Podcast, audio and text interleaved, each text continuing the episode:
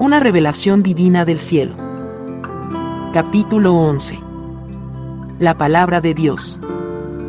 En muchos de los servicios religiosos a los que asisto, veo tantas cosas hermosas que hacen los ángeles. Los ángeles, en realidad, son espíritus ministradores del Señor enviados para servir a los herederos de salvación. Ver Hebreos 1 13 al 14. Una vez vi profetizar a un ministro. Según él profetizaba, Dios abrió mis ojos para ver a un ángel encima de su cabeza. El ángel vertía sobre él, de un cuerno, lo que parecía aceite mezclado con fuego. Luego tuve una visión del corazón del hombre. Estaba lleno de la Biblia, la palabra de Dios. Parecía como si la palabra surgiera de su corazón, pasara por su garganta y saliera por su boca. Yo podía ver la palabra según salía por su boca. Al salir al aire parecía convertirse en una espada de dos filos. Otro ángel registraba lo que el hombre de Dios decía. Pensé, oh, Dios, esta es tu palabra genuina que sale hacia las personas. Entonces vi a uno de los ángeles que sostenía las sagradas escrituras. Según el hombre empezaba a predicar la palabra viva de Dios, parecía como si las palabras saltaran de las páginas de la Biblia, pasaran a su corazón y salieran por su boca. Según sucedía esto, las palabras de la Biblia se convertían en una espada de dos filos. Según el ministro oraba por los enfermos o afligidos por dolencias, parecía que el Señor me permitía ver una mancha oscura en un pulmón, una pierna, un corazón, o donde quiera que estuviera la dolencia. La espada de la palabra iba al lugar afectado del cuerpo y se empezaría a concentrar calor alrededor de él. Muchas veces, cuando se ora por las personas para que sean sanadas, ellas dicen, oh, siento el calor del Espíritu se me permitió ver espiritualmente cómo se quemaba realmente la enfermedad para eliminarla del cuerpo de una persona. Fue tan hermoso el modo en que empezó a funcionar la revelación de la palabra de Dios. Cuando vi que empezaba a crecer piel nueva y células nuevas en sustitución de las viejas, empecé a alabar al Señor. Más tarde, al hablar con algunos de ellos, me dijeron, Fui milagrosamente sanado ese día. Aquí en la tierra vemos solamente en parte y sabemos solamente en parte. Vemos y sabemos solamente lo que Dios permite. Lo que vi fue solo lo que Dios me permitió ver y le doy toda la gloria y honra a Él. Cerca del trono. Comencé a ver la importancia y la necesidad de profetas en el mundo de hoy, tanto como en los tiempos bíblicos empecé a ver la importancia de todos los cinco ministerios que se mencionan en Efesios. Y él mismo constituyó a unos apóstoles, a otros profetas, a otros evangelistas, a otros pastores y maestros, a fin de perfeccionar a los santos para la obra del ministerio, para la edificación del cuerpo de Cristo, percibí cuán importante es cada uno de ellos en el cuerpo de Cristo. Efesios 4:11 al 12 la Biblia nos dice que podemos, pues, confiadamente al trono de la gracia, para alcanzar misericordia y hallar gracia para el oportuno socorro. Hebreos 4:16. La palabra nos asegura que tenemos libertad para entrar en el lugar santísimo por la sangre de Jesucristo. Hebreos 10:19, porque todo es purificado, según la ley, con sangre, y sin derramamiento de sangre no se hace remisión. Hebreos 9:22. Amigos míos, yo puedo testificar que esto es cierto. La sangre de Jesucristo es la que hace expiación del alma. Su palabra y su sangre obran juntas en la gracia. Una ayuda muy presente. ¿Cuántas veces tenemos grandes necesidades? Padecemos enfermedades en nuestro cuerpo. Atravesamos angustias. Pasamos por un divorcio. Uno de nuestros seres queridos ha muerto un hijo se nos ha ido al mundo. Parece como que no nos llega ningún dinero y necesitamos ayuda. En tiempos como esos acudimos confiadamente al trono de Dios y oramos, Dios, necesito tu ayuda. En las visiones que Dios me dio de escenas en la tierra, cada vez que los creyentes clamaban al Señor para que los ayudara, la palabra de Dios estaba presente. En una de ellas un ángel tenía una enorme Biblia en las manos. Entonces vi que el ángel abrió la palabra de Dios y se la lanzó en el rostro a Satanás. El diablo estaba allí en forma de espíritu malo o de serpiente.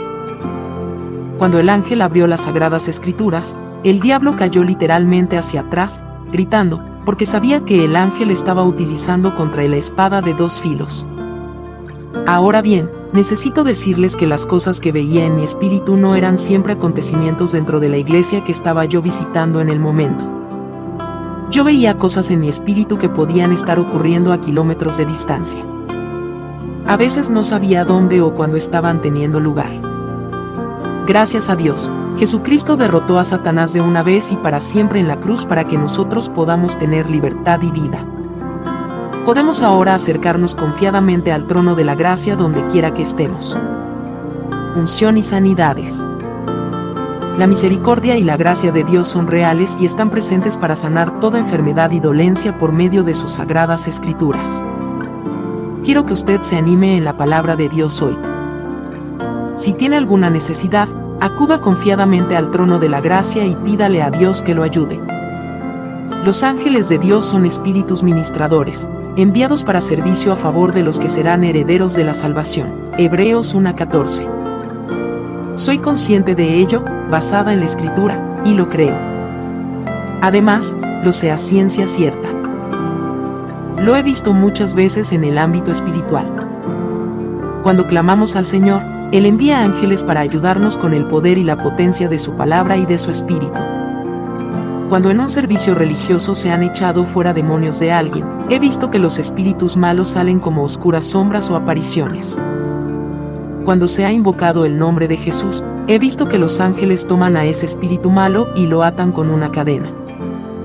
Al verlo, he pensado, Dios, qué hermoso es que tu palabra libra de los poderes malignos a estos endemoniados. Es la palabra del Señor la que obra. Es la palabra de Jesucristo. Solamente en su nombre el de Cristo es que esto funciona. Recurra al nombre de Jesucristo. Él lo salvará. Lo hará una nueva criatura, lo librará de sus pecados y le dará un lugar eterno en el cielo. El poder de la palabra. Una vez estuve en el país de Malasia. La gente tenía mucha hambre del Señor y supe, mediante la presencia de Dios, que allí habría un poderoso movimiento del Señor. Conforme la gloria de Dios empezó a caer sobre nosotros, fue como la lluvia. El Espíritu Santo se movió en medio nuestro y se convirtieron muchas personas. Cuando los individuos aceptaban al Señor, caían de sus asientos. Muchas almas fueron liberadas al ser tocadas por el poder del Señor. Oh, el gozo y la presencia de Dios que bajaron del cielo. Se predicaba la palabra de Dios y la gente resultaba liberada, cuánta hambre de Dios tenía la gente.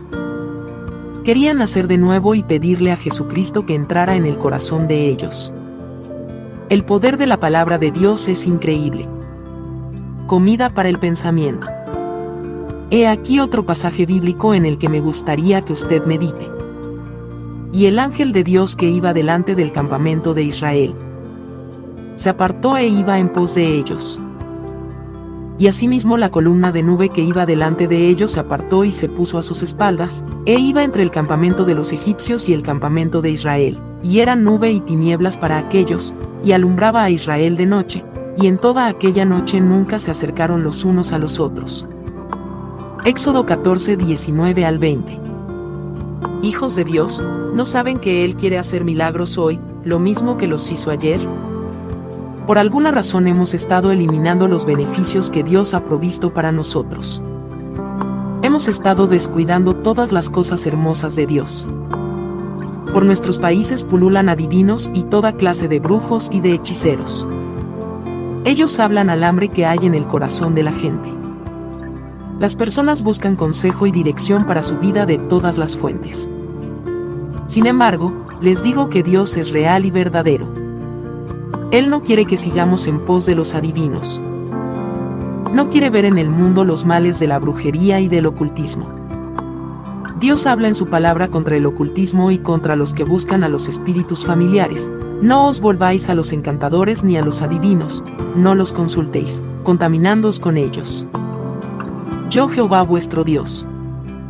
Levítico 19:31. Es muy pecaminoso y muy equivocado acudir a los mediums y a los adivinos en busca de ayuda y de orientación.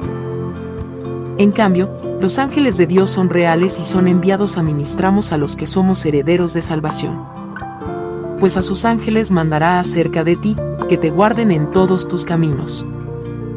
Salmo 91:11 En toda angustia de ellos él fue angustiado, y el ángel de su faz los salvó, en su amor y en su clemencia los redimió, y los trajo, y los levantó todos los días de la antigüedad. Isaías 63, 9.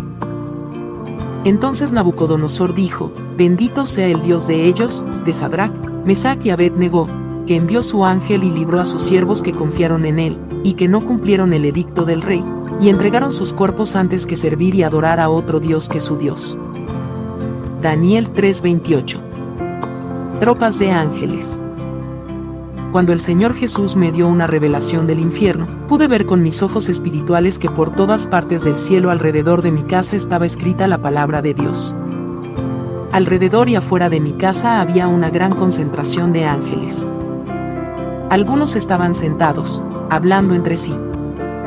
Otro grupo se veía con mucha autoridad y parecía que estaban vigilando. Los ángeles del tercer grupo alrededor de la casa estaban ala con ala con sus espaldas hacia mi casa. Este último grupo se componía de los ángeles de mayor estatura y parecían todos guerreros. Cada uno tenía una espada grande a su costado. Si siquiera una sombra oscura intentaba arrastrarse hacia mi casa, sacaban su espada y defendían a mi familia. Recuerden que espada del Espíritu es la palabra de Dios, Efesios 6:17.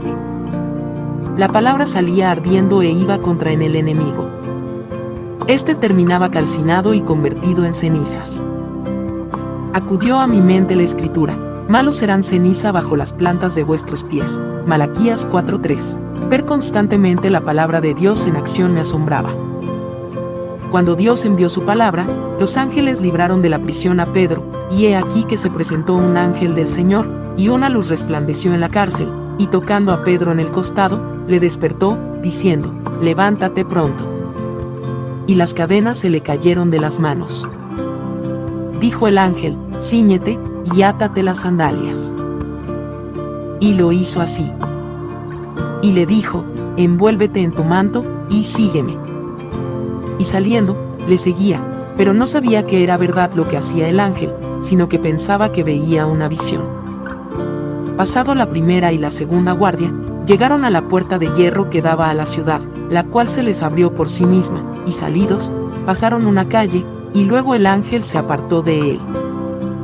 Entonces Pedro, volviendo en sí, dijo, Ahora entiendo verdaderamente que el Señor ha enviado su ángel, y me ha librado de la mano de Herodes, y de todo lo que el pueblo de los judíos esperaba. Hechos 12, 7 al 11. Los ángeles y la palabra. Tenemos muchos pasajes bíblicos en los que ángeles se les aparecieron a hombres. Algunos ejemplos adicionales son, y pensando él en esto, he aquí un ángel del Señor le apareció en sueños y le dijo, José, hijo de David, no temas recibir a María tu mujer, porque lo que en ella es engendrado, del Espíritu Santo es. Mateo 1:20 entonces Jehová abrió los ojos de Balaam, y vio al ángel de Jehová que estaba en el camino, y tenía su espada desnuda en su mano. Y Balaam hizo reverencia, y se inclinó sobre su rostro. Números 22:31 Jacob siguió su camino, y le salieron al encuentro ángeles de Dios. Génesis 32, 1, y vio a dos ángeles con vestiduras blancas, que estaban sentados el uno a la cabecera, y el otro a los pies, donde el cuerpo de Jesús había sido puesto. Juan 20:12 Un ángel del Señor habló a Felipe, diciendo, Levántate y ve hacia el sur, por el camino que desciende de Jerusalén a Gaza, el cual es desierto. Hechos 8:26 Porque esta noche ha estado conmigo el ángel del Dios de quien soy y a quien sirvo. Hechos 27:23 como cristianos necesitamos comprender cuánta protección tenemos. Debemos entender que Dios lo ha proporcionado todo para nosotros en su palabra santa. Cuando necesitamos ayuda, podemos ir a Él confiadamente en el momento de necesidad. En el trono de la gracia, en el nombre de Jesucristo, le pedimos ayuda. Cuando usted y yo pedimos ayuda, Él siempre la da. Le encanta ayudarnos conforme guardamos sus mandamientos y le servimos.